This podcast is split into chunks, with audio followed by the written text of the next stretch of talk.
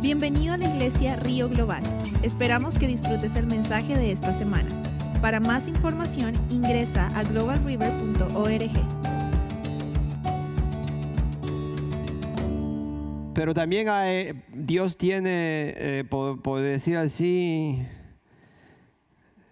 secretaria o secretarios, ángeles que escriben, que escriben lo que uno dice, lo que uno hace, y, y por eso todo está escrito en el cielo. Vamos a, eh, yo no, tenía este, solamente lo quiero leer ahora antes de empezar para, para empezar como con esa base, con ese entendimiento. Hoy vamos a leer el, el Salmo 61, pero quiero leerle esta porción de Malaquías, capítulo 3, y el versículo del, del 16 al 18. Padre Santo, gracias Señor por, por tu palabra. Yo te pido Señor que nos ayude a entenderla, a recibirla y que tu Espíritu Santo nos abra el corazón para recibir esta palabra que tú tienes para nosotros y que nos ayude a caminar con una relación más íntima contigo. Reconocer que eres nuestro Padre, Señor, y que tú estás con nosotros y que tú siempre, siempre deseas, Señor, que tus hijos te escuchen y que, y que sigan tus instrucciones. Soy yo te doy las gracias, Padre Santo, por esta palabra. Y gracias, Señor, que tú nos vas a hablar y nosotros vamos a escuchar. En el nombre del Señor Jesucristo, amén y amén. Aunque este no es el texto bíblico que tengo para, para la, la predicación de hoy, pero vamos a ponernos de pie. Ah, vamos a honrar a nuestro Dios al leer su palabra. Y el capítulo 3 de Malaquía, el versículo del 16 al 18, ponga atención a lo que está escrito para que después no sea, no sea de sorpresa. El otro día estaba hablando con un hermano y, y estábamos, ¿cómo sería que Dios me diría a mí, yo no te conozco? ¿Cómo sería si se llega el día que uno cree que va a salir y cuando uno viene a ver se queda? So aquí dice en el 16 del 16 al 18, Malaquías 3, dice, los que temían al Señor hablaron entre sí y Él los escuchó y le prestó atención. Oiga bien, los que le temían al Señor hablaron entre sí y Él los escuchó le prestó atención. ¿Qué es lo, aquellos que le temían? Lo que le temían son las personas que honran, respetan a Dios. El temor de Dios no es miedo, es respeto y honra. Cuando nos paramos a, a leer o cuando escuchamos la palabra de Dios y nos paramos como honra y respeto a Dios, le estamos mostrando a Dios que para mí hay un respeto hacia Él como un hijo respeta a su padre. Y más todavía tiene que ser para Dios. Entonces dice, vuelvo y leo, los que temían al Señor hablaron entre sí y Él los escuchó y le prestó atención. Entonces se, se escribió en su presencia un libro de memorias de aquellos que temen al Señor y honran su nombre. El día, dice el Señor, el día, dice el Señor Todopoderoso, perdón, dice, el día que yo actúe, ellos serán mi propiedad exclusiva del Señor Todopoderoso. ¿Quién van a ser una propiedad exclusiva del Señor Todopoderoso? ¿Cuáles son? ¿Quién son las personas que Dios está diciendo que van a ser propiedad de Él? A los que le temen, a los que honran su nombre. So, mucho cuidado, como dijo el pastor Ramiro la semana pasada, ojos, ojos, abran sus ojos y entiendan lo que Dios está diciendo. Dice, tendré compasión de ellos como se compadece un, un hombre del hijo que le sirve. Y ustedes volverán a distinguir entre los buenos y los malos, entre los que sirven a Dios y los que no, que no le sirven. Entonces ustedes van a distinguir, van a ver entre las personas que en verdad son sinceras, las personas que en verdad son justas, las personas que en verdad le aman, las personas que en verdad le honran y aquellos que no. Y entre las personas que en verdad le sirven a Él y las personas que no le sirven. Muchas personas están sirviendo a Dios, pero lo están haciendo como si fuera un trabajo. Lo están haciendo porque no quiere que le digan nada. Y el domingo que viene vamos a tener eh, eso para si las personas quieren servir, pero quisiera inculcarle y decirle, no lo vaya a hacer si usted lo está haciendo para mí. El compromiso es con Dios, no con nadie más. El compromiso es con Dios. So, ojo, mis hermanos, apunte o subraya estas escrituras y siempre pide a Dios si usted no está haciendo las cosas bien, porque se está llegando el día que Dios va a hacer una distinción entre los que le sirven y los que no le sirven entre personas que dicen que le honran, pero en verdad no lo están honrando. Quédese de pie, vamos a leer el Salmo 61. Y como siempre, yo no vengo a, ponerle miedo, vengo es a, que usted, vamos a aprender en verdad a empezar a vivir una vida que honramos a Dios, que respetemos a Dios porque Él es digno de toda honra y toda gloria. Dice el Salmo 61, le voy a leer hasta el, 8. Ah, bueno, es, es, nomás tiene 8 versículos, pero dice, oh Dios, escucha mi clamor y atiende a mi oración. Desde los confines de la tierra te invoco, pues mi corazón desfallece Llévame a una roca donde esté yo a salvo, porque tú eres mi refugio, mi baluarte contra el enemigo. Anhelo habitar en tu casa para siempre y refugiarme debajo de tus alas. Tú, oh Dios, has aceptado mis votos y me has dado la heredad de quienes te honran. Concédele al rey más años de vida, que sean sus días una eternidad que reine siempre en tu presencia y que tu amor y tu verdad lo protejan. Así cantaré siempre salmos a tu nombre y cumpliré mis votos día tras día. Amén. Pueden sentarse. El título de la, de la predicación que tenemos hoy es La oración en la desesperación. hermano, eh, eh, yo creo que yo le he dicho muchísimas veces y quizás hay que repetirlo de nuevo, pero lo más importante es, es, mejor o es mucho más importante eh, preparar que reparar.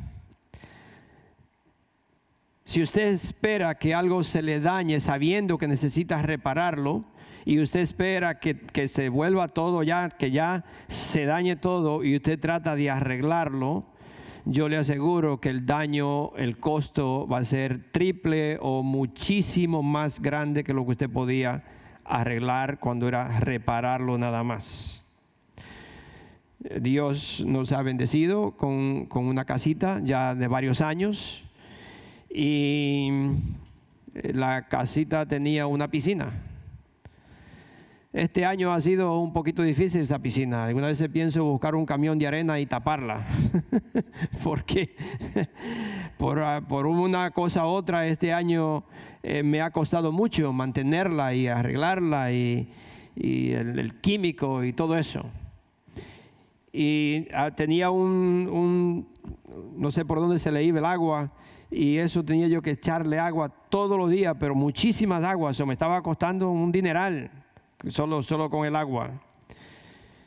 So, llamamos a una persona, porque antes yo la, la reparaba algunas veces, yo le veía y ya yo sabía un poquito cómo hacerle, pero esta vez no la encontraba en ningún lugar.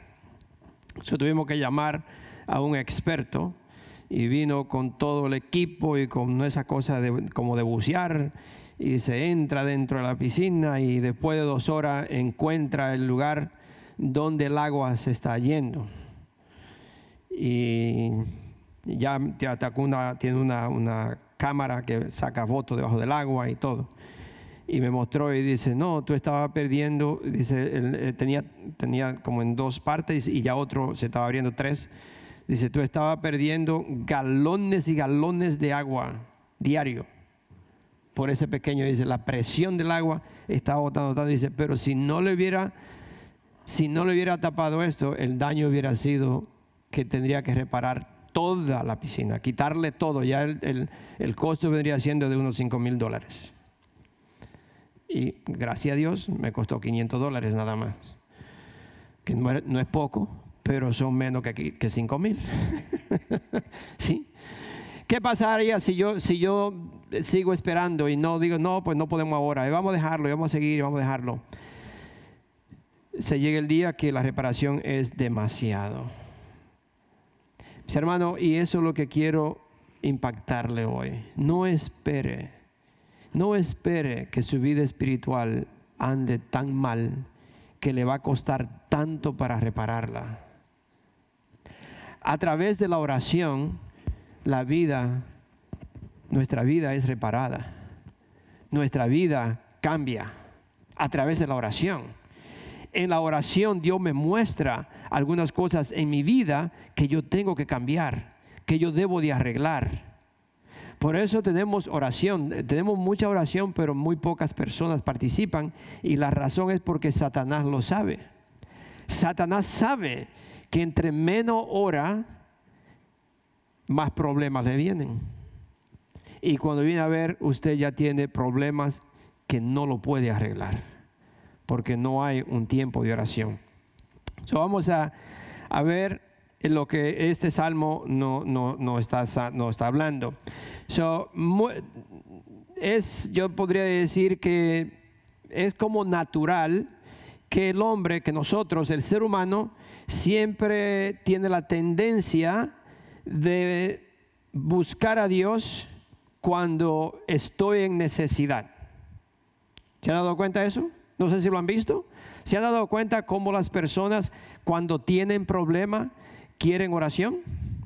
Cuando tienen problemas, si, ya son cristianos o, dicen ser cristianos, vienen a la iglesia. Se da cuenta cómo las personas cuando tienen dificultades llaman a un hermano para que ore, llaman al pastor para que ore.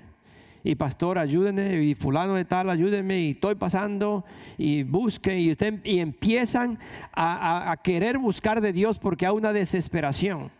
Jesucristo le dijo a unas personas que tenían hambre, que le dio de comer el día antes, y después lo andaban buscando, dos días después, no sé cuántos días, no me acuerdo, lo andaban buscando y lo encontraron después. Y Señor, te andamos buscando, oh, qué bueno que te encontramos. Y el Señor inmediatamente lo mira y le dice, ustedes no me buscan porque me aman, ustedes me buscan por conveniencia. Le dijo, ustedes me buscan porque yo le di de comer. Yo le di de comer a ustedes y esa razón que ustedes me buscan de nuevo porque quieren que yo le dé de comer otra vez conveniencia. Y muchas personas en verdad están desesperados, pero buscan a Dios solo por conveniencia y cuando ya obtienen lo que deseaban tener, otra vez se olvidan de Dios. Y volvemos a caminar y hacer y deshacer hasta que vuelve otra vez el problema. Y volvemos otra vez. So, el hombre, como le digo, tiene esa tendencia de buscar a Dios solo cuando lo necesitamos. Por eso le digo, es mejor preparar que reparar. Prepararnos y no tener que esperar para reparar algo. Comúnmente la persona lo busca, busca a Dios cuando está enfermo, cuando está en, en, una necesidad o necesitan algo, la persona empieza a buscar de Dios.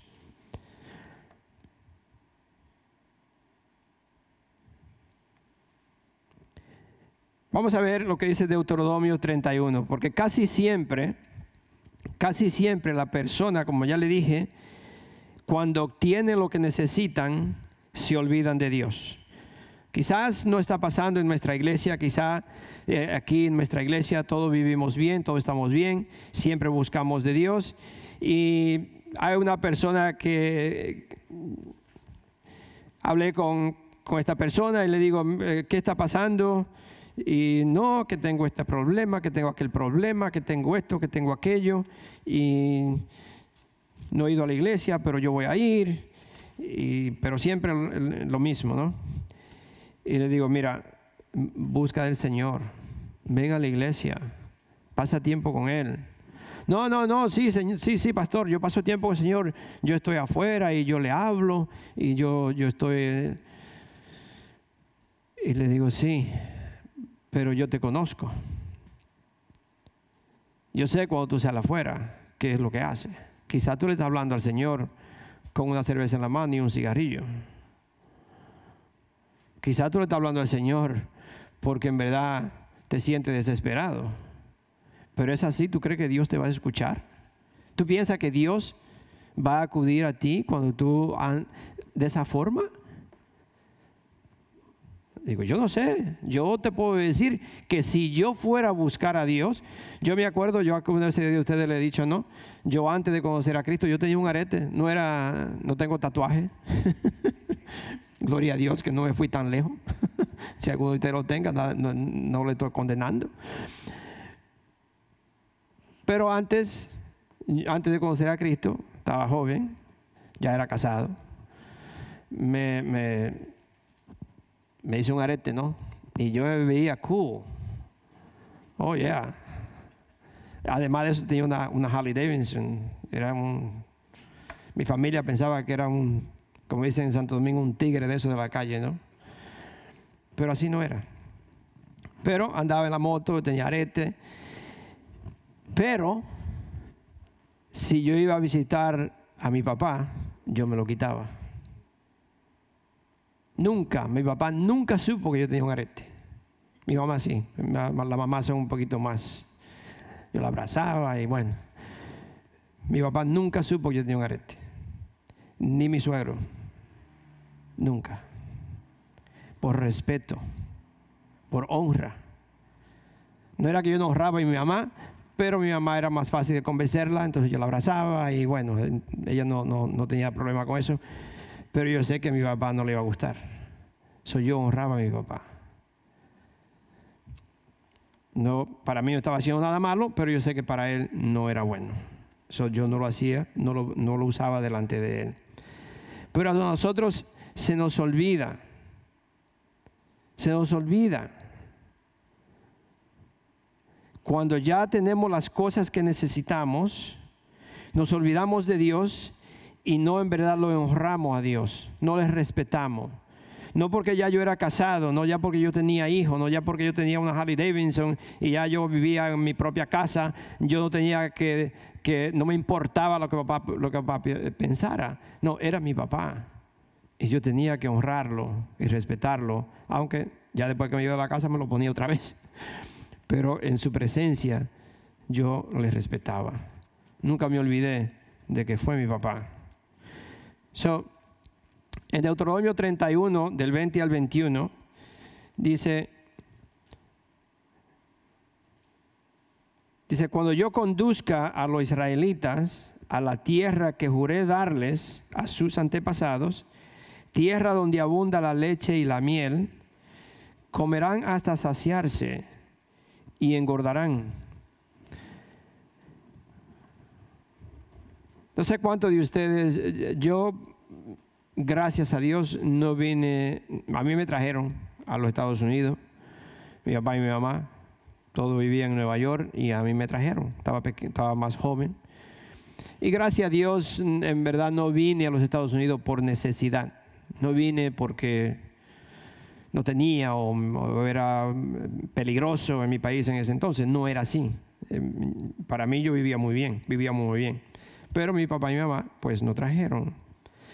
Pero cuánto, quizá aquí no hay ninguno de ustedes, cuánto o alguno de ustedes vino a este país en verdad buscando una vida mejor, buscando una protección o buscando eh, un lugar más seguro o quizás eh, era pobre y quería tener una vida que fuera más mejor, si alguno de ustedes. So aquí dice que el Señor Dice, comerán hasta saciarse y engordarán. Se irán tras otros dioses y los adorarán, despreciándome y quebrantando mi pacto. Y cuando les sobrevengan muchos desastres y adversidades, este cántico servirá de testimonio contra ellos, porque sus descendientes lo recordarán y lo cantarán. Yo sé, lo que mi pueblo piensa hacer, aún antes de introducirlo en el territorio que juré darle.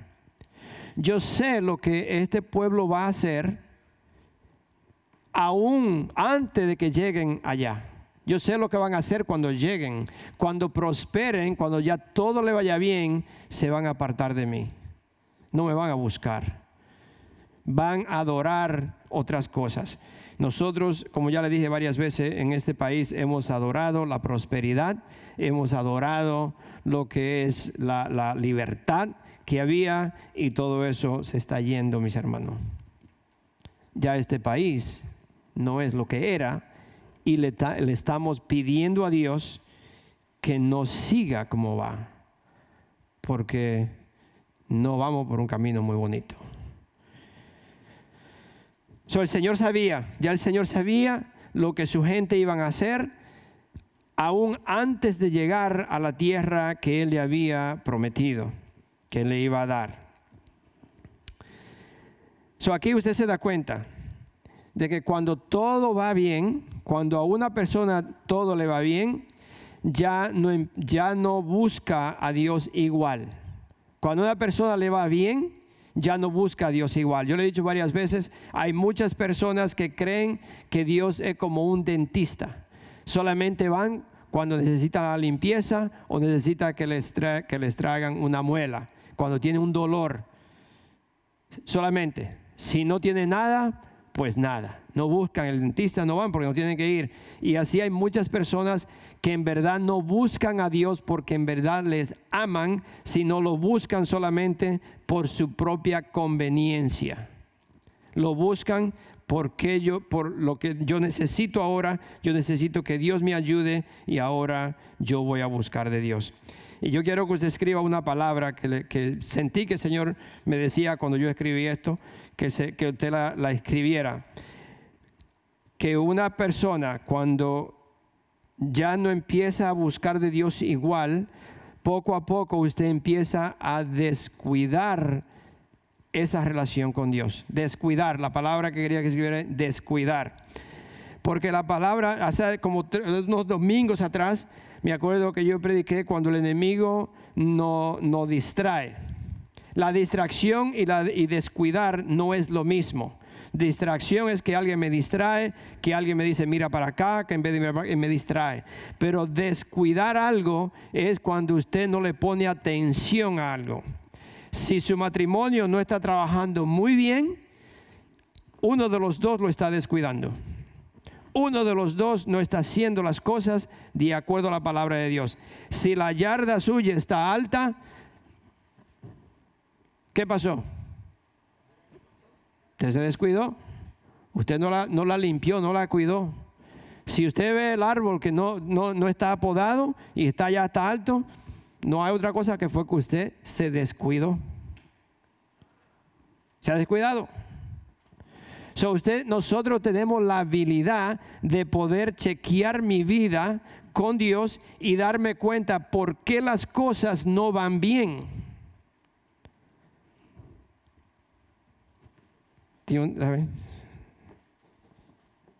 Se oyó eso. Se quedaron tan callados que escuché el sonido de eso. sí. Mis hermanos, despierten ponga atención y póngase a ver cuál área de su vida usted ha descuidado. Yo le he dicho varias veces, hasta lo que uno come. Si usted come demasiado de una sola cosa, usted descuida su dieta y cuando viene a ver, por bueno que sea y por lo más que le guste, eso le empieza a hacer daño a su cuerpo. Porque usted ha descuidado. Se ha descuidado. Yo no me enfermo mucho, gracias a Dios, no es para darme palmadas en la espalda, gracias a Dios que yo, Dios me ha bendecido con eso. Yo no, no me enfermo mucho y gracias a Dios. Pero tampoco no soy como aferrado a una sola cosa. No estoy aferrado a que eh, una sola cosa todos los días. Yo estoy convencido de que Dios nos ha bendecido de disfrutar de todo pero moderadamente. Disfrutar de todo, ice cream, puerco, vaca, lo que usted quiera comer, pero moderadamente. Moderadamente. ¿Para qué? Para no descuidar el templo de Dios. ¿Qué le estoy echando a mi templo? ¿Qué es lo que yo estoy poniendo en mi cuerpo? Porque si lo descuido, yo me voy a enfermar. Si yo descuido cualquiera, si yo descuido la relación de mi esposa y yo, pues vamos a empezar a tener problemas. Yo tengo que cuidar, yo tengo que atender, yo tengo que hacer y, y tener aún 42 años de casado, que ya vamos a cumplir 43, aún todavía yo tengo que decirle a mi esposa, I love you. ¿Sabe lo que es I love you? yes, te amo. El otro día escuché en la radio que dice, lo mejor que un hombre le puede decir a, una mujer es, you have a beautiful smile. Así que los esposos digan a su esposa, honey, me encanta cómo te ríes. Tiene una, una sonrisa tan bella, me, me siento alegre cuando te veo que te ríes. Sí,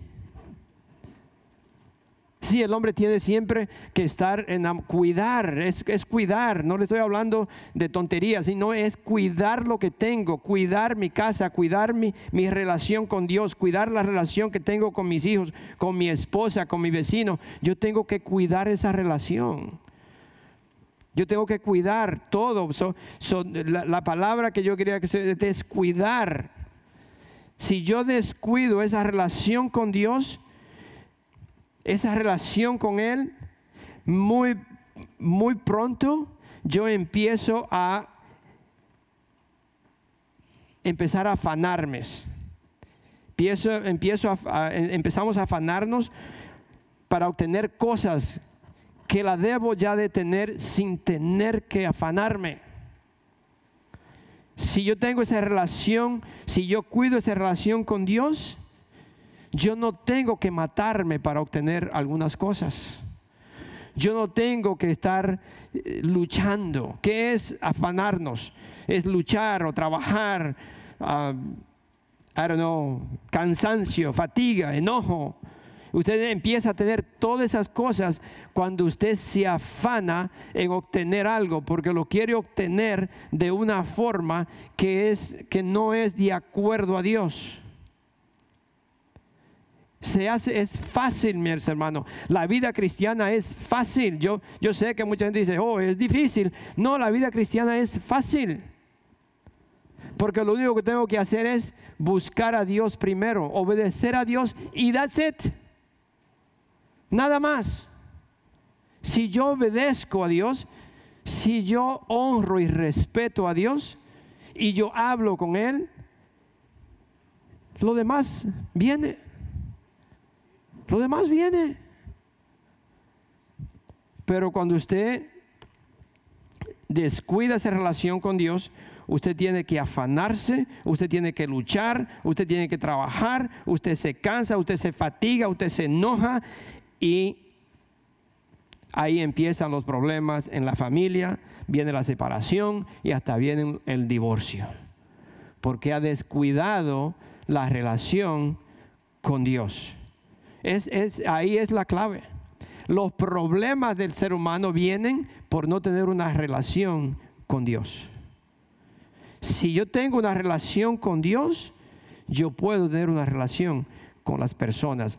Por difíciles que sean, Dios me ayuda a tener compasión de esa persona, a orar por esa persona cuando me ofende, a, a, reconocer que está de esa forma, no porque me odia a mí, sino porque no conoce de Dios o si conoce de Dios, necesita que lo ayude, necesita que le enseñe, necesita que usted le diga, mira, un cristiano no se porta de esta forma. Esto dice la palabra de Dios. Tú confesaste a Cristo como Señor y Salvador, tú te entregaste a Él. Sí, yo voy a la iglesia. Bueno, pues mira, vamos a estudiar la palabra de Dios porque lo que tú dices no concuerda con la palabra de Dios.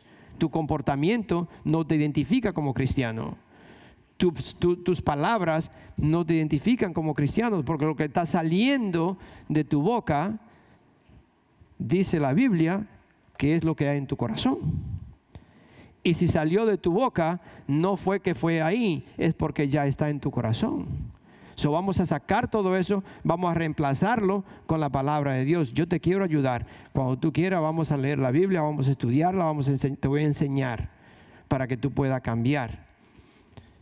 Si no es cristiano, orar por él y, ya usted sabe, la razón que actúa así es porque no es cristiano. Si tengo una relación con Dios, si yo no descuido esa relación, yo puedo superar todo lo que venga. Pero tengo que tener una relación con Él, con Dios. Eso que dice la palabra de Dios usted no tiene que afanarse por todo esto, usted no tiene que andar luchando, trabajando. No le estoy diciendo que no trabaje, porque el Señor dice que debemos de trabajar. Lo que quiero decir es que si yo voy a trabajar, yo voy a disfrutar lo que estoy haciendo, yo voy a gozar lo que estoy haciendo. Se va a ver el fruto de lo que yo estoy haciendo. Y donde quiera que vaya, yo disfruto. No tengo que luchar para obtener lo que yo deseo tener o lo que yo necesito tener no tengo que afanarme o, descuidar a mi familia o andar enojado o fatigado. No, porque Dios me bendice si la relación está bien con Él. Dice la palabra de Dios, o por qué usted cree que cuando Él dice, busca a mí primero, búscame a mí primero y todo lo demás te será añadido. hermano, ahí es el problema. ¿Por qué, ¿Por qué es tan difícil para el ser humano buscar a Dios primero? ¿Por qué usted cree que es tan difícil? Porque Satanás sabe que si usted busca a Dios primero, usted no tiene que afanarse. Usted no tiene que andar enojado, usted no tiene que andar deprimido, usted no tiene que tener problemas en su casa, porque usted busca a Dios primero. Y por eso es la razón. ¿Por qué se hace tan difícil? Porque Satanás sabe y le pone tantas trabas en la vida a un ser humano para que usted no lo pueda buscar a Dios primero y por eso es eh, que hay que pelearlo. Nosotros tenemos que buscar a Dios primero. ¿Dónde está? Vamos a Mateo, Mateo 6. En Mateo 6, el Señor Jesucristo le dice, ¿por qué te preocupas tanto? ¿Por qué te preocupa por tu vida? ¿Por qué te preocupa? Mateo 6. Todo esto lo, quiero decir, mis hermanos, es porque todo empieza eh, con la oración. Muchas personas están orando solamente cuando están desesperados, pero no buscan a Dios todo el tiempo. Solo lo buscan cuando necesitan algo de Dios y después que ya lo tienen, se apartan de Dios. So, en Mateo 16, perdón, Mateo 6, el versículo del 25 al 34, dice, el título de, en, esta Biblia dice, de nada sirve preocuparse. Dice, por eso les digo, no se preocupen por su vida, qué comerán o beberán, ni por su cuerpo, cómo se vestirán. ¿No tiene la vida más valor que la comida y el cuerpo más que la ropa? Fíjense en las aves del cielo, no siembran, ni cosechan, ni almacenan en graneros. Sin embargo, el Padre Celestial las alimenta. ¿No valen ustedes mucho más que ellas? ¿Quién de ustedes, por mucho que se preocupe, puede añadir una sola hora al curso de su vida? ¿Y por qué se preocupan por la ropa? Observen cómo crecen los lirios del campo, no trabajan ni hilan. Sin embargo, les digo que ni siquiera Salomón, que con todo su esplendor se vestía como uno de ellos. Si así viste Dios a la hierba que hoy está en el campo y mañana es arrojada al horno, ¿no hará mucho más por ustedes, gente de poca fe? Así que no se preocupen diciendo, ¿qué comeremos o qué beberemos? ¿O con qué nos vestiremos? Porque los paganos andan tras todas esas cosas y el Padre Celestial sabe que ustedes la necesitan. Más bien, busquen primero, primeramente, el reino de Dios y su justicia y todas estas cosas les serán añadidas. Hermano, es, simple, es algo que eh, nosotros podíamos pensar, pero ¿por qué es tan difícil? ¿Por qué es que yo no entiendo esto? ¿Por qué es que yo no busco a Dios primero? ¿Cuántas veces hemos dicho y, lo hemos visto y sabemos que es así? La mayoría de gente cuando se van a mudar de un lugar, de un estado a otro, de un país a otro país o lo que fuera, lo primero que andan buscando es dónde van a vivir y el trabajo. Todo al revés. Primero si se va a mudar de un lugar, empiece a buscar una iglesia que predica la palabra de Dios, que usted puede decir, en, en, tal lugar yo me voy a congregar, en esta iglesia yo voy a servir, y entonces empiece a hacer planes para mudarse. Para que usted primeramente busque a Dios y ya usted tiene un lugar donde usted va a alabar y adorar a Dios. Pero todo lo hacemos al revés. Y pensamos que es bien Parece ser bien, ese parece ser lo, más, lo más lógico de buscar la casa, buscar el trabajo y después busco de Dios. Pero no es así. Dios dice, búscame a mí primero y lo demás te lo voy a dar. Va a ser añadido. No sé, alguno de ustedes podría decir, pastor, yo he buscado a Dios y a mí no me han dado nada de añadidura. No sé, si a ustedes no le han dado nada de añadidura, yo lo, único que puedo decir es que Dios nos ha bendecido. Dios nos ha bendecido. Y desde el momento que mi esposa y yo nos entregamos a Dios, que fue, yo no sé, todo lo que Dios ha hecho con nosotros, ha sido todo junto los dos, creo, casi al, al mismo tiempo todo. A nosotros, gracias a Dios, nunca nos ha faltado nada. Solo tuvimos un tiempo en Nueva York, yo le puedo decir, no éramos cristianos y no era que nos afectó a nosotros, pero en Nueva York yo le puedo decir, trabajábamos dos trabajos, los dos, mi esposo y yo. Yo trabajaba 87 horas a la semana, casi por seis años, no sé cuántos años. Me estaba muriendo. Gloria a Dios que estaba joven. Y había días cuando mi hijo tenía, como uno estaba chiquito todavía, y venía el famoso, aquí yo casi no lo, he visto aquí, no sé, no sé si es que no hay de eso, ¿no? Pero por allá hay un famoso eh, ice cream truck, Mr. Softy, que pasa todo el tiempo, desde lejos usted oye la música que trae, ping, ping, ping, ping, la, la campanita esa que vienen tocando. Y yo con mi hijo, porque mi esposa estaba, yo estaba de, día con él, no sé cuántas horas que estaba con él, porque yo trabajaba también, pero yo estaba con él por el día. Y, cuando yo escuchaba ese coso, me subía a la casa nosotros, la que llama split level, vivíamos arriba, teníamos, los cuartos estaban arriba, y me subía yo rapidísimo con él arriba y ponía la televisión a todo lo que da, el, el famoso Winnie the Pooh y se la ponía todo, el volumen, todo. Y yo me ponía a jugar con ella, hablar para que no escuchara el famoso ice cream. Porque yo tenía trabajando dos trabajos, 87 horas a la semana, yo no tenía 75 centavos en los bolsillos para comprarle un ice cream a mi hijo. Nosotros la pasamos en Nueva York. A mí no me da pena decirlo, mis hermanos. No, porque la pasamos. Y no fue un mes, no fueron dos meses, fueron, fue un tiempo largo que así vivíamos. Y nos mudamos para Wilmington sin conocer un ser humano, a nadie. Loco, yo digo. Nos compramos casa sin trabajo y sin nada. Mi esposa ya se había eh, eh, pensionado, yo no tenía trabajo, nada. Y compramos una casa que creo que doña Rosa y don Ismael llegaron a ir. Sin nada. Nos mudamos martes. El miércoles salí, porque yo trabajaba en, en restaurante, empecé a salir a buscar trabajo, buscar trabajo. El miércoles y ya me cansé, anduve todos los restaurantes. Y el último que voy, ya el último, ya eran ya tarde, y voy y hablo, estaba una señora al frente y le digo que andaba buscando trabajo y me dice, oh, déjame decirle a mi esposo que venga, él era el dueño, y viene. Y ya le dije, y le digo que vengo de Long Island, me mudé y me dice, yo te conozco. ¿Cómo que me conoce? un hombre aquí, un dueño de un restaurante aquí, y yo vengo de Long Island, que me acababa de mudar dos días, y me dice, yo te conozco.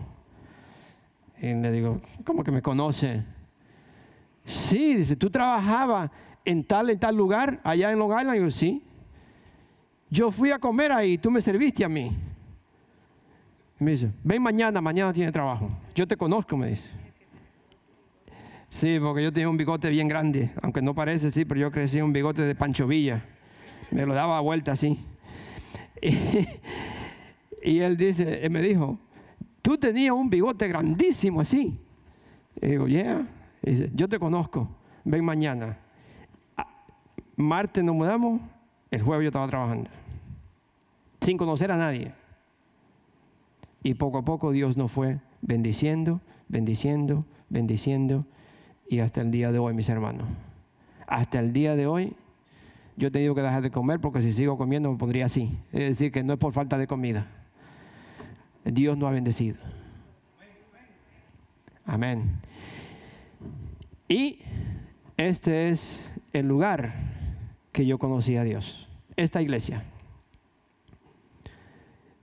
Porque eso también de andar de iglesia en iglesia y para arriba y para abajo como si fuera una cafetería, yo no estoy de acuerdo con eso, mis hermanos. ¿Cuántas veces yo le, he mencionado, le he dicho, y usted puede hacer la prueba a ver si es cierto? Compre un arbolito que esté muy bonito y siémbralo en su casa. Siémbralo en la yarda. Póngale el abono que necesita, el alimento que necesita. Échele agua. Y el palito ni siquiera sabe que usted lo, compró en una tienda porque se queda igual, se queda bien bonito. El palito se ve se ve igual. Pero al mes o dos meses, dele dos meses, no tan rápido, dos meses después, cámbielo, sáquelo de donde está y muévelo a la otra parte en su yarda. Haga lo mismo, póngale abono, póngale agua, cuídelo y dele todo. Se da cuenta, si lo sigue haciendo, cada tres meses, que ese arbolito nunca crece, nunca va a crecer, no echa raíz y si es de fruta, nunca le va a dar un fruto. Nunca. Porque usted anda brincando de aquí, aquí, aquí, aquí. Y al final, si usted lo sigue haciendo, el arbolito se muere. Se muere. Pruébelo. Hágalo. Para que se dé cuenta que no le estoy hablando de mentira. Entonces, no es bueno. Nosotros nos quedamos aquí desde que empecé. Nosotros empezamos, como quien dice, a lavar los toiles y a limpiar y lo que fuera. Pero aquí estamos, no le estoy diciendo que usted tiene que hacer eso, sino lo que quiero decir es que yo tengo que pararme firme, sembrar, sembrarme en un lugar, echar raíz, empezar a crecer en ese lugar y dar fruto en ese lugar. Hasta que Dios sea que me plante en otro lugar, porque si Dios me planta en otro lugar, entonces sí voy a crecer. Cuando es Dios, no cuando uno lo hace.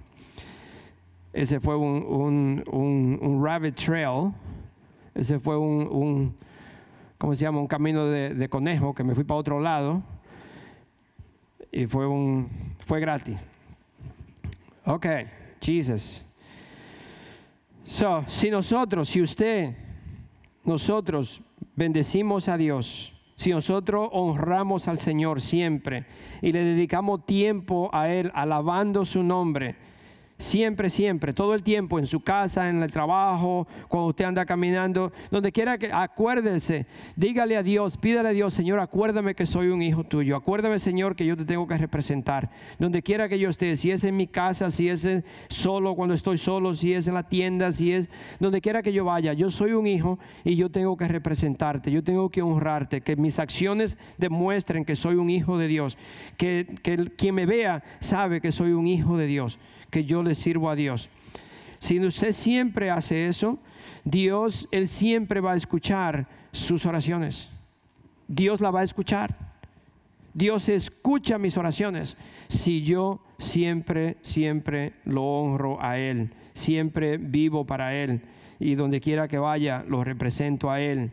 Fallamos definitivamente, no vaya a pensar usted que yo no he fallado, yo he fallado, pero cuando un cristiano falla, inmediatamente se para, el Espíritu Santo le da la convicción y usted se para y le dice, Padre Santo, perdóname, Señor, perdóname, yo he fallado, yo te pido perdón, me arrepiento de lo que he hecho.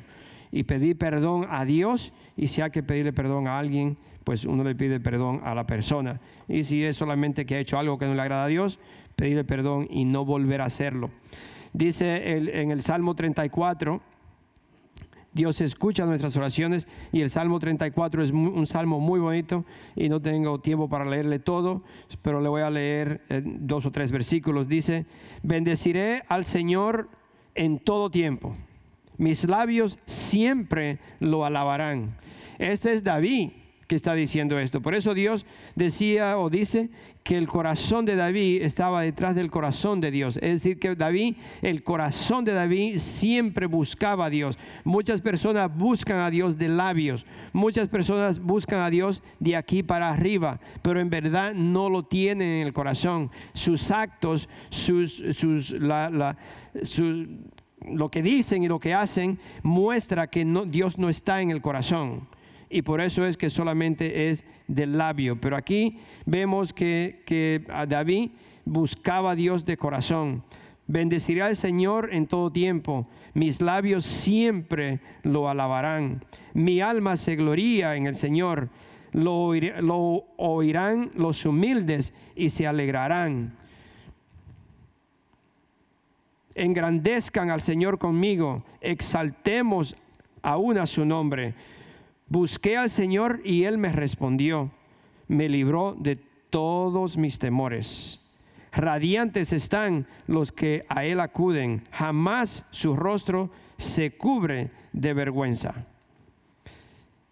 Este pobre clamó al Señor y lo oyó. Este pobre clamó al Señor, y el, perdón, este pobre clamó y el Señor lo oyó y lo libró de todas sus angustias el ángel del Señor encampa en torno a los que le temen. A su lado está para librarlos. Prueben y vean que el Señor es bueno. Dichosos los que en Él se refugian. Teman al Señor ustedes sus santos, pues nada les falta a los que le temen. Nada les falta a los que honran a Dios. Las personas que en verdad lo buscan de todo corazón. Dios siempre nos da a nosotros esa protección y Él es nuestro refugio. Podemos vivir escondido en Él o estar protegido por Dios.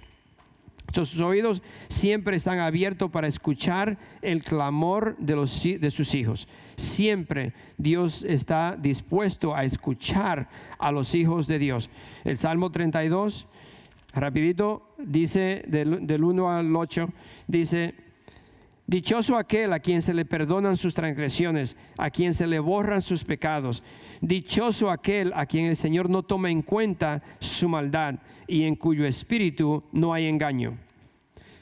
Mientras guardé silencio, mis huesos se fueron eh, consumiendo por mi gemir de todo el día.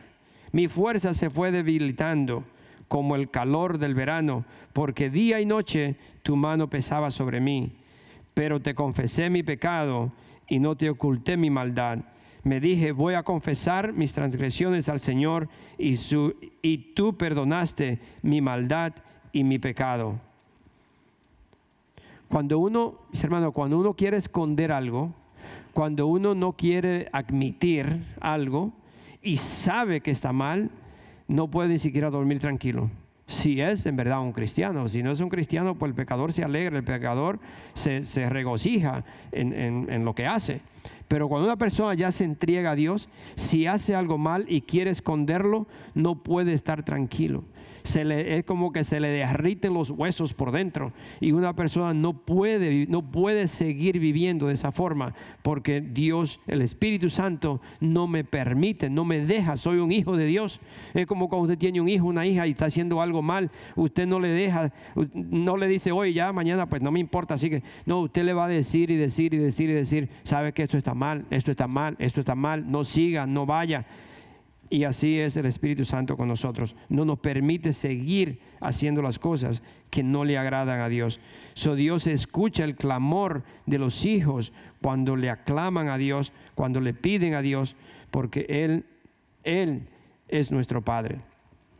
Eso no importa, yo le voy a decir que si usted, su vida es una vida que adora, que alaba, que vive para Dios y que usted en verdad le busca a Dios, no importa dónde, qué lejos o, o en qué hoyo usted pueda caer, Dios le escucha su oración ahí en ese lugar. Dios lo saca, Dios lo levanta. Y usted lo puede ver cuando a Jeremías lo, echaron en una, cisterna, a él lo, tiraron en, un hoyo. Yo no sé si era en, mi país, hay una, cosa que le dicen letrina.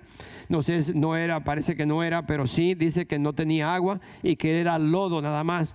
Y cuando lo echaron allí para que se muriera, se enterró. Me imagino que nada más le quedó la cabeza afuera o quizás de la cintura para arriba que, pero se hundió en ese lodo y lo dejaron allí para que se muriera. Desde allí Jeremías clamó al Señor y, una persona lo vio o se dio cuenta que él estaba en ese hoyo y le pidió al rey, vamos a sacar a, Jeremías porque lo que le hicieron no es justo. Y de allí sacaron a Jeremías de ese hoyo. ¿Cuántos de ustedes se encuentran, se encuentran o se han encontrado en un hoyo, en una forma, en un lugar que usted dice, no hay salida para mí? no hay forma de salir. Pero si usted tiene una relación con Dios, si usted tiene una vida que honra y glorifica a Dios, si usted tiene una vida de oración, en el momento que usted clama a Dios, Dios le escucha. Pero ¿cómo le va a escuchar si usted no tiene una relación con Dios? Si en verdad no le busca, si en verdad no ora, si en verdad usted no, no podría decir que ni le conoce. Dios no le va a escuchar. Yo tengo que tener una relación con Dios, una, una, relación íntima con Él, una relación de que no solo yo diga que yo conozco, que Él me conoce a mí, que Él sabe quién yo soy y cuando yo llamo, Él me escucha. No sé si ustedes se han dado cuenta, eh, pero una mamá, eh, cuando tiene un niño, no sé si aquí hay mamá que tiene un niño chiquito, pero cuando tiene un niño, y hay muchos niños, pero si el niño de ella llora, de una vez sabe que es el de ella. ¿Sí o no? Las mamás. sí, de una vez lo conoce, sabe, este es mi niño, este es mi niña, este es mi hijo. Y inmediatamente va corriendo a ver qué pasó con mi hijo. ¿Qué pasó con mi hija? Ese es Dios porque yo tengo una relación íntima con Él que cuando yo aclamo a Él, inmediatamente sus oídos me escuchan y me levanta, me saca. Mis hermanos, póngalo en práctica. Póngase a pensar, yo tengo que tener esa relación con mi padre, yo tengo que respetarle, yo tengo que honrarlo, yo no puedo hacer lo que no le agrada a Dios, porque si yo hago lo que no le agrada a Dios, entonces soy un hijo desobediente, una hija desobediente, y la desobediencia para Dios es como si fuera brujería, es decir, que Dios no me puede escuchar, Dios no me puede escuchar. So, vemos ese caso, vemos otro caso donde los tres los tres jóvenes judíos en Daniel 3, donde lo iban a tirar a la poza porque ellos no querían adorar a una imagen del rey. Y el rey le dice, si ustedes no adoran la imagen, lo vamos a tirar aquí. Y ellos obedientemente le dijeron, su majestad, nosotros no vamos a adorar su imagen. Porque al Dios que yo le sirvo, ¿Se dan cuenta? Eso no, no es una relación que empezó ese día. Es para que ellos confiaran en Dios de esa forma, no, usted no puede confiar en Dios si usted viene aquí con un problema. Oh Señor, ayúdame, yo confío en ti, sí Señor. Y nunca ha hablado con Dios, nunca. Esa es una relación que viene ya de muchos años y ellos sabían y confiaban y tenían fe que al Dios que ellos le servían le podía sacar de esa situación y aún así no me sane, no me saque, no me dé lo que yo estoy pidiendo, aún así yo le voy a adorar a mi Dios. Aún así, no importa. Y ahí dice que cuando lo tiraron, Dios estaba junto con ellos. Dios se manifestó con ellos dentro del fuego y ni siquiera un pelito se le quemó. Para que se den cuenta, es la relación mía con Él lo que va, me va a identificar como un hijo de Dios y me va a dar la protección de Dios y me va a dar la bendición de Dios. Lo mismo pasó con Daniel en capítulo 6 con los leones. Ahí lo pueden ustedes leer. Donde también Daniel lo tiraron con los leones, pero allí Dios estuvo con Daniel. Por la relación que Daniel ya tenía con su padre. Entonces, la oración es lo que va a aumentar o es lo que va a crear en mí una relación con Dios donde Dios empieza a cambiar mi forma de pensar. Como le digo, mis hermanos, tenemos, es un tiempo de en verdad, en verdad buscar a Dios. Es el tiempo de orar. Tenemos oración los martes a través, vía, um, ¿cómo se dice? Conferencia en el teléfono tenemos oración a las 5 de la mañana. Yo quisiera verlo todo aquí a las 5 de la mañana. 5 y media. 5 y media. Los sábados por la mañana. Tenemos oración los miércoles por la mañana. Tenemos oración mañana o esta noche, de 5 a 7, aquí. Que nosotros estamos aquí desde las 8 de la mañana, pensamos quedarnos. a Dios que Dios me dio la fuerza para seguir. Pero estamos en ese tiempo, mis hermanos, que tenemos que orar. Yo le exhorto a ustedes, no paren la oración. Y ustedes dirán, yo sí, pastor, yo oro en mi casa, y sí, yo hago en mi casa, sí, yo en mi casa. Ok. Pero la palabra de Dios nos manda a congregarnos. La palabra de Dios nos manda a compartir juntos. Yo no sé por qué, pero ahí lo dice. Y está en, en Hebreo 10:25. Usted lo puede leer. So, Dios nos protege, Dios nos bendice. Incluso cuando nosotros oramos, Dios me da el privilegio a través de la oración de yo poder entrar al lugar santísimo, a la presencia de Dios. Yo puedo entrar y Dios en, el lugar santísimo donde se encuentra Dios, a través de la oración, yo me voy limpiando, yo me voy sacando, yo me voy dando cuenta las cosas que no le agradan a Dios, le pido perdón a Dios, me arrepiento de todo, pero no son cinco minutos, ni diez minutos, ni media hora, tiene que ser un estilo de vida donde usted pasa todo el tiempo en oración, pidiéndole a Dios, y cuando usted llega a la presencia de Dios, Dios nos da a nosotros instrucciones instrucciones, nos habla. Dios nos habla, mis hermanos. Yo no sé si ustedes han escuchado, yo no he escuchado la voz audible de Dios todavía. Espero un día escucharla y, que, le pido a Dios que no, como dicen en inglés, I won't freak out. Pero yo no le he escuchado la voz de Dios audible todavía y quisiera un día escucharla.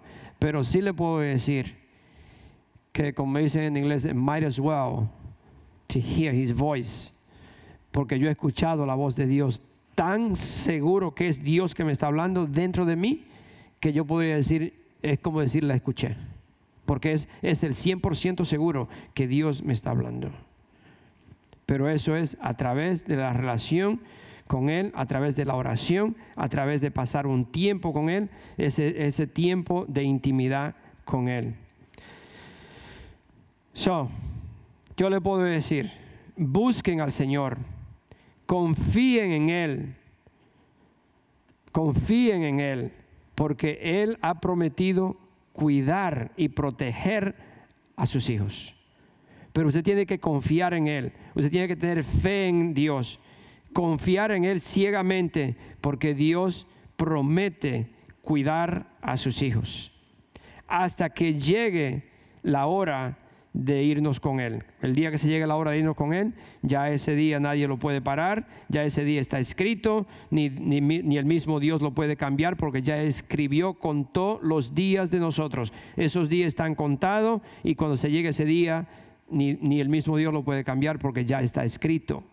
Está escrito que mis días están contados. Es decir, que ya hasta ese día nos vamos con Él. Él está preparando, dice la palabra de Dios, un lugar para nosotros y cuando ese lugar ya esté listo, Él viene a buscarnos. y Él es el único que sabe el día y la hora. So, no tengan miedo porque Él es fiel y Él está con nosotros. Amén. Pero sí le quiero hacer la pregunta y para ya estamos terminando, le quiero hacer la pregunta de nuevo. Cuando ustedes oran, ustedes en verdad se rinden, se deleitan o se gozan estar en oración, en la presencia de Dios, en verdad es un, deseo o es como un trabajo. Yo una vez encontré, escuché o conozco a la persona, una persona, lo conozco a los dos, pero uno me dijo que él le pidió a tal persona oración y esta persona era una persona que predicaba, no era pastor, pero sí predicaba yo lo conocía, y le pidió oración. Le llamó y le dijo, mira, ora por mi esposa, mi esposa está bien enferma. Y él le dijo, sí, sí, yo puedo orar por tu esposa, pero me tiene que pagar. ¿Cómo? ¿Te tengo que pagar? Sí, dice, porque es un ministerio. Y es, yo vivo de mi ministerio y si tú no me pagas, yo yo no puedo orar por tu esposa. Ahí estamos, mis hermanos. So,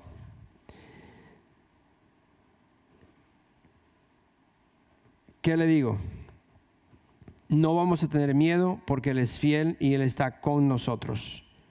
Pero la pregunta que le quiero hacer es esa, que cuando ustedes oran, ¿es un trabajo? ¿Hay que pagarle para que usted venga a la oración? ¿O usted viene a la iglesia, no sé por qué viene? ¿Viene porque no quiere que los pastores le digan que no le vi? O en verdad vienen porque le aman a Dios. Yo le tuve que decir a una persona que si usted viene a la iglesia por, por otra cosa que no sea por convicción de en verdad, porque quiere estar en la presencia de Dios, porque usted quiere eh, servirle a Dios, entonces no venga, porque no viene para nada. Y yo le digo a ustedes, usted tiene que venir con esa convicción de que en verdad usted ama a Dios, que usted quiere estar en la presencia de Dios o sus oraciones son solamente como un ejercicio de emergencia que le está, está pidiéndole a Dios que lo saque de algún problema. Es las oraciones solamente son cuando yo necesito algo, Señor, por favor, ayúdame, por favor, sácame de esto, por favor, por favor, por favor, por favor, Señor, dame, dame, dame, dame. Y usted ya le recibe o, si no recibe se va porque Dios no me escucha y yo no sé si Dios existe porque yo oro, pero no me pide, no me da. Y quién sabe lo que se está diciendo. Si esa es la forma, hay un problema en su vida. So, la oración del justo cambia una situación. Una persona justa quiere decir una persona que ha sido limpio, que ha sido perdonado, que ya yo tengo una relación con Dios. Mi oración cambia una situación. Puede cambiar la situación. La oración del justo cambia a la gente, especialmente a la que está orando. Cuando nosotros oramos, la, la oración me cambia a mí primero me cambia a mí, me da la convicción, me redarguye, me da, me da entendimiento de que algo no está bien en mi vida. So, la oración cambia primeramente mi vida. Amén. Vamos a terminar con este Salmo 86.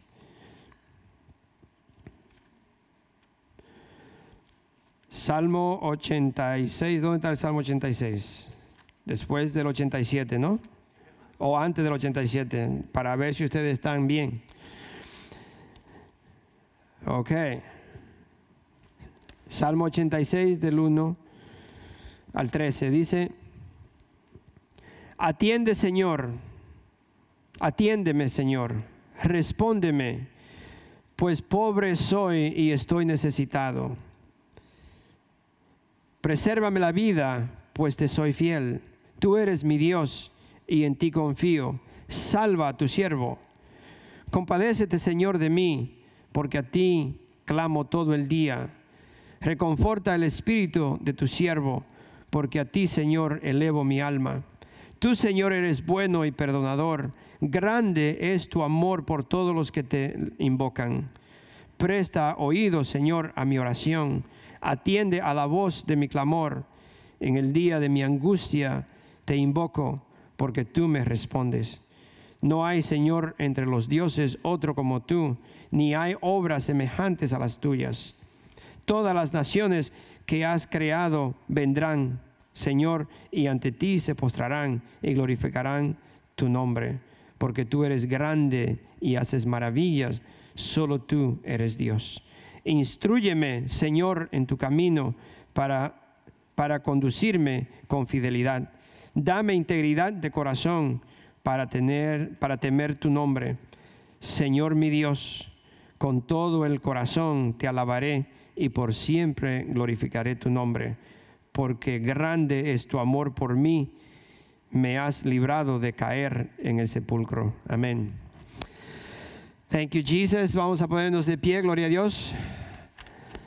Gracias, Padre Santo. Gracias, Señor, por esta hermosa tarde que tú nos has bendecido, Señor. Yo te pido, Señor, que esta palabra nos ayude a tener más tiempo contigo en oración y permanecer, Señor, en ese, en ese lugar, en ese lugar íntimo, Señor. Nosotros podemos tener una comunicación contigo, un diálogo contigo, Señor, diario, donde nosotros podemos ver si hay algo en nosotros que no te agrada a ti. Gracias, gracias, Padre Santo. Bendice a este tu pueblo, Señor. Cuida de ellos, Señor. Llévanos con bien, Padre. Que seamos un ejemplo, Padre, para aquellos que no te conocen. Gracias, Padre Santo. Bendice a tus hijos, Señor. En el nombre de nuestro Señor Jesucristo. Amén y amén. Vamos a escuchar esta última alabanza y mediten también en este tiempo que nosotros hemos sido llamados y decimos como Esther, como la reina Esther. Tú nos llamaste para un tiempo como este, Señor, y vamos a guerrear por la verdad de nuestro Señor. Y, y si perezco, perezco. Pero nosotros estamos dispuestos a morir por el Evangelio de Cristo.